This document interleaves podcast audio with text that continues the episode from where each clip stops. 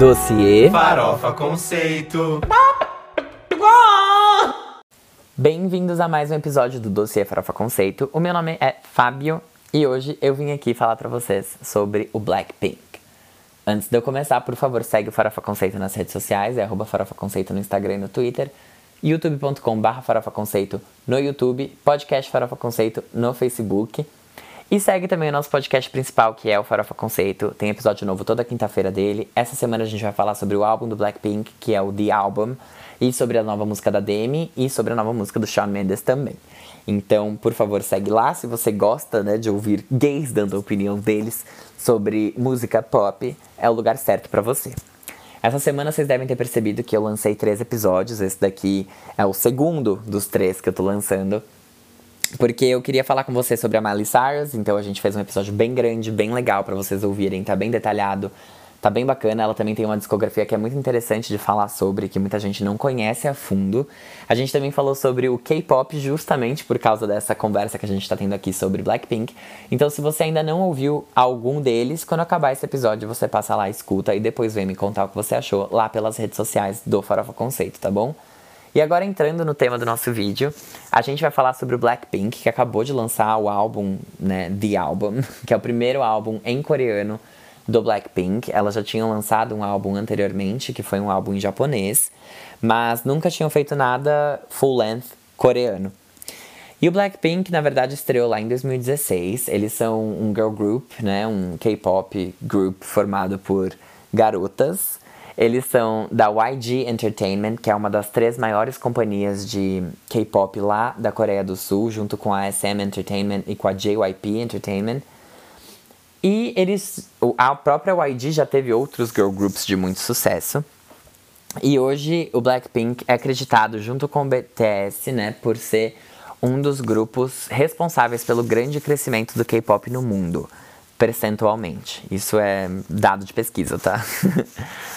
E elas estrearam com quatro membros. A primeira delas é a Jisoo, que é a mais velha, é a visual do grupo, então ela é como se fosse a mais bonita, a mais linda, gatinha demais. E uma das vocalistas principais, junto com a Rosé, que também é uma das vocalistas. A Jenny é a segunda mais velha do grupo e ela é uma rapper. E temos a Lisa, que é a mais nova, isso é uma função também dentro do grupo de K-pop. Ela, acho que eles chamam isso de Maknae, mas não tenho certeza. E ela também é a dançarina principal e a rapper do grupo, junto com a Jenny. Então são elas quatro, cada uma com a sua função. Nenhuma tem uma função de líder do grupo, que é uma coisa bem comum da gente ver em grupos de K-pop. Então isso faz com que elas tenham é, aparições meio que bem equilibradas. Você não vê uma aparecendo mais que a outra, teoricamente, tá? Elas costumam ter versos bem divididos. Mas no Blackpink especificamente, o rap pega mais pesado do que as músicas que são mais lentas ou as partes mais lentas da música. Então, geralmente a Jenny e a Lisa cantam mais do que a, a Rosé e a Jisoo. Mas enfim, como eu falei para vocês, elas estrearam lá em 2016. Elas vieram depois de muita expectativa, porque a, a YG Entertainment antes tinha o 21, que foi um dos grupos mais bem sucedidos de K-pop no mundo. Elas também eram quatro meninas, era um grupo bem nos moldes do, do Blackpink, só que elas tinham uma líder que era a Ciel, e a Ciel era a rapper né, do grupo e era quem tinha mais destaque. E foi bem legal acompanhar elas durante a trajetória do 21. Depois o grupo acabou e todo mundo tava esperando a YG lançar mais alguma coisa. E eles disseram que eles iam lançar sim um grupo de quatro meninas. E todo mundo ficou, meu Deus, as sucessoras do 21. E elas vieram no dia 8 de agosto de 2016 com um single álbum que tinha duas faixas, Whistle e Bumbaya. Whistle estreou em sétimo lugar na parada de downloads digitais da Coreia do Sul, que é a principal parada da Coreia do Sul, na verdade, parada de vendas digitais. Whistle estreou em primeiro lugar, então mandaram benzaço. Já começaram aí com dois top 10 é, no bolsinho delas. E na parada de álbuns, porque como eu falei pra vocês, né, esse é um single álbum, elas não estrearam. Por quê? Porque lá na parada de álbuns da Coreia do Sul, Primeiro que a gente tem três classificações de produto que podem entrar nessa parada. Os full length albums, que são os LPs, são os álbuns como a gente conhece, como a gente fala aqui no Brasil e no resto do mundo.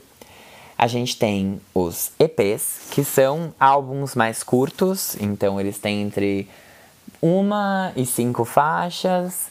E nem todas as faixas vão ser singles. Eles têm algumas faixas que vão ser lançadas como singles e algumas outras músicas que vão só estar tá ali dentro do EP, mas que não vão ser promovidas.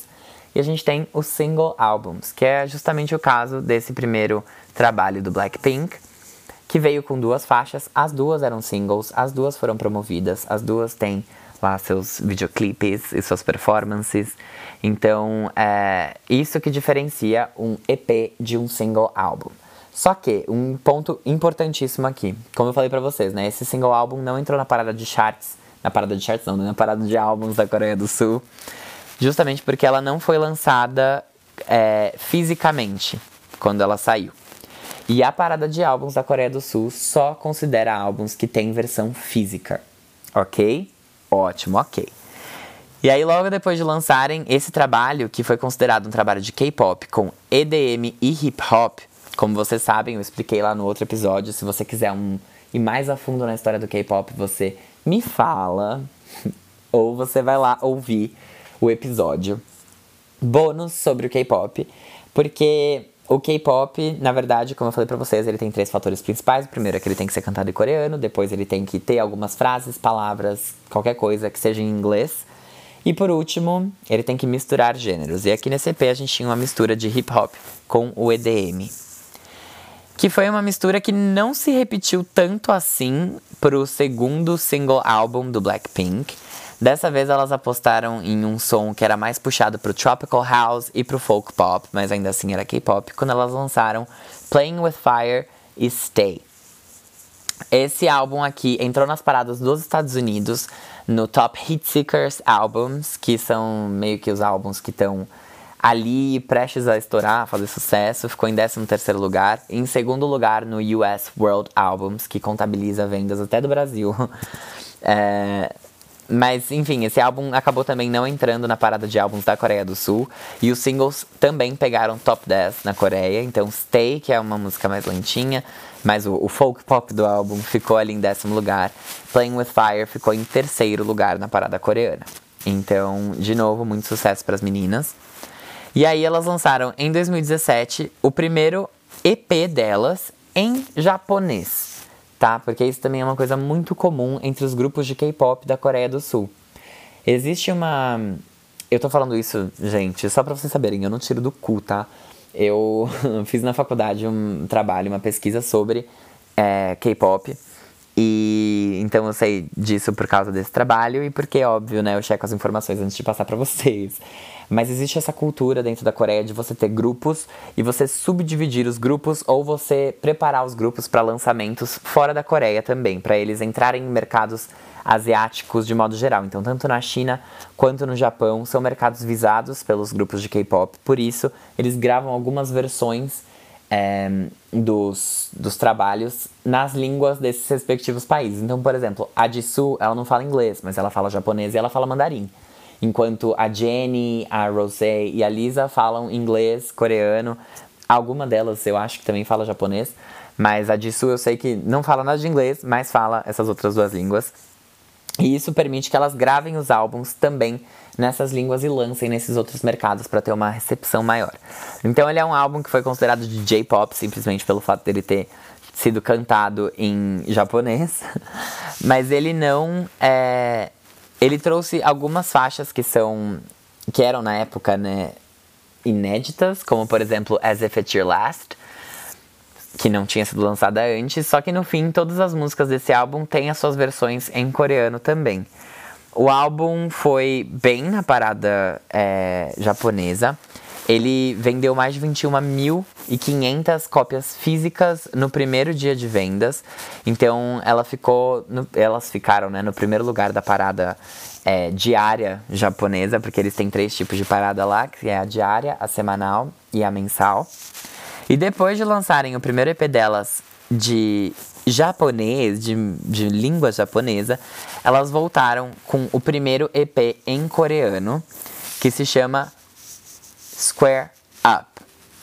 Esse aqui é o EP que mudou tudo para elas, porque ele teve um single chamado Dudu Dudu, que é justamente o maior hit delas até era, né, o maior hit delas até hoje, porque depois elas conseguiram se superar ainda por cima. E ele veio com quatro faixas: Do Do, Forever Young, Really e See You Later. Esse aqui chegou sim a entrar na parada de álbuns é, coreana, chegou a entrar e entrou entrando mesmo em primeiro lugar.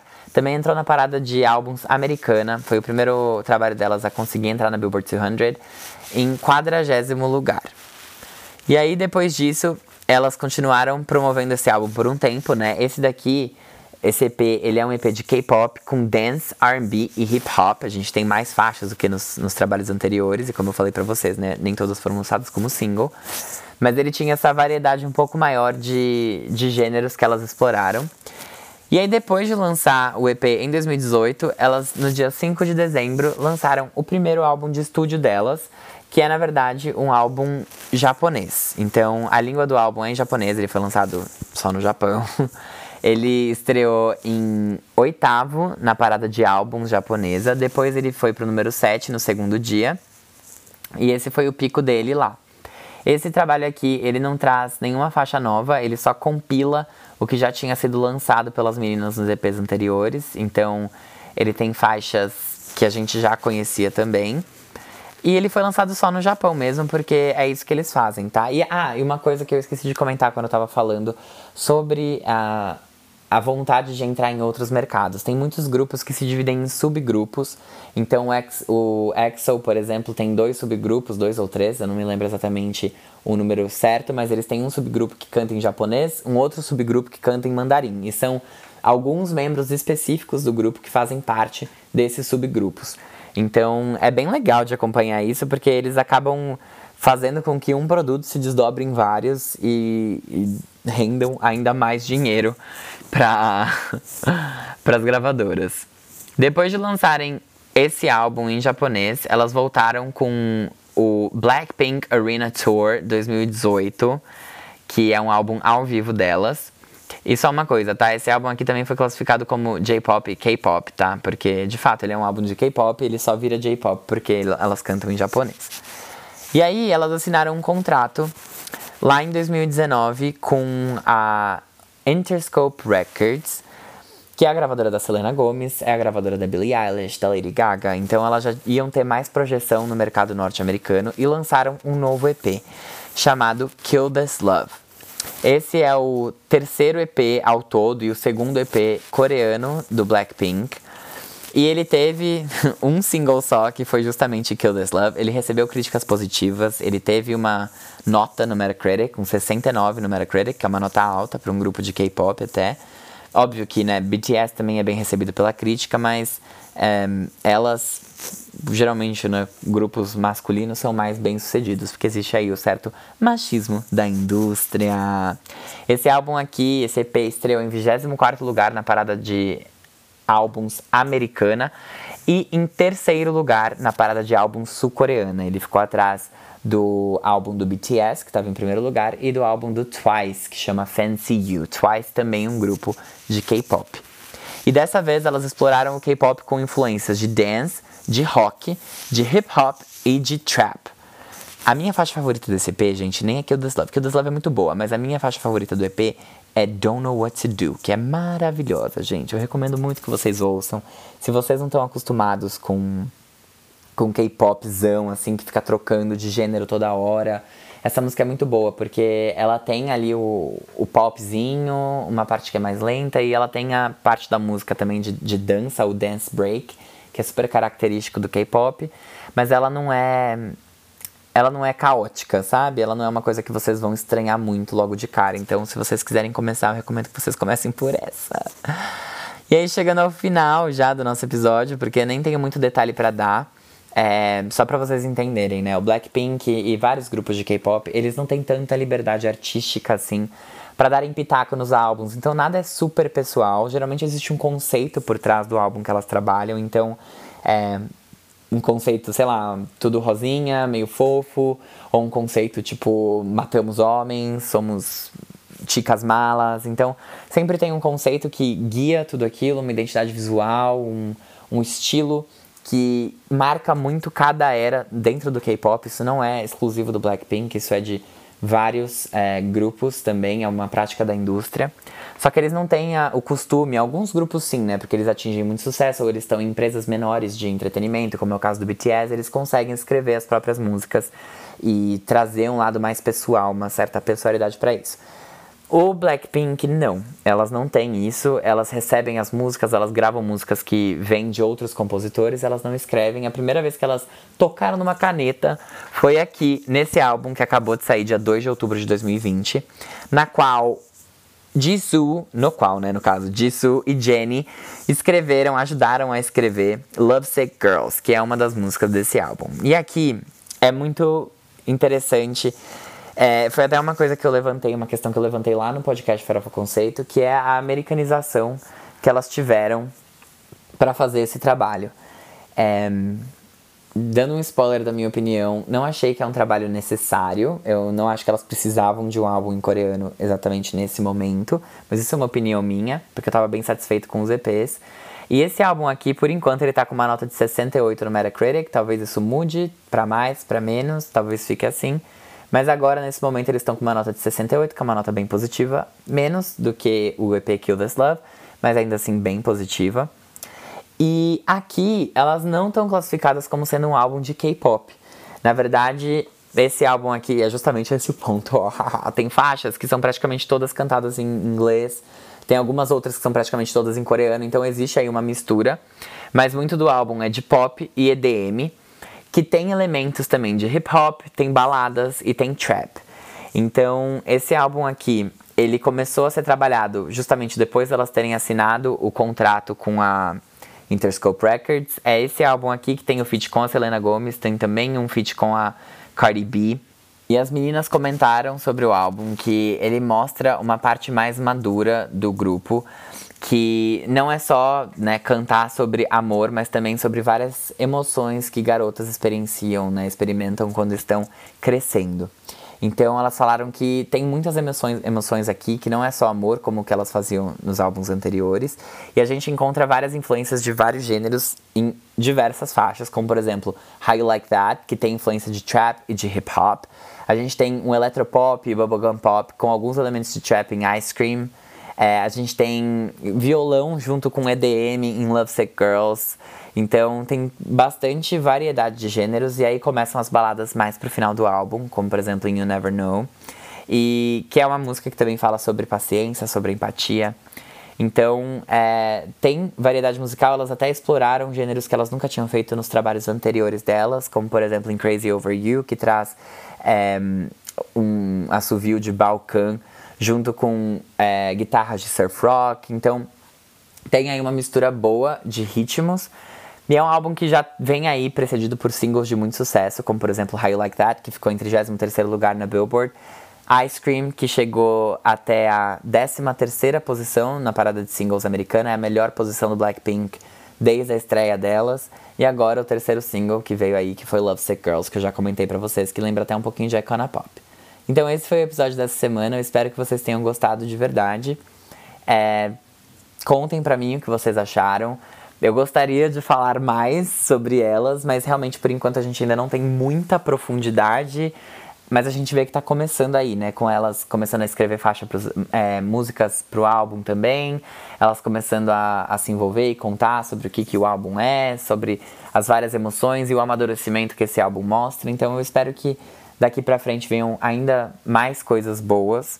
E eu espero que vocês tenham entendido um pouquinho mais esse universo de K-pop, porque elas têm álbuns japoneses, e aí elas têm single álbuns, e aí elas têm tudo. Enfim, é, é algo que pode até confundir um pouco as pessoas, mas que eu acho que é importante da gente saber, especialmente porque a gente consome isso e a gente não quer ficar perdido, né? A gente não quer sofrer o que o Jean sofreu de olharem pra gente e falarem, vocês são muito velhos para serem fãs de K-pop. Então, é isso, eu espero que vocês tenham gostado. Me contem o que vocês acharam desse e dos outros episódios. E eu vejo vocês na semana que vem ou na quinta-feira, se você seguir o Farofa Conceito e receber o episódio que a gente vai lançar na quinta, tá bom? Obrigado por terem escutado e até lá!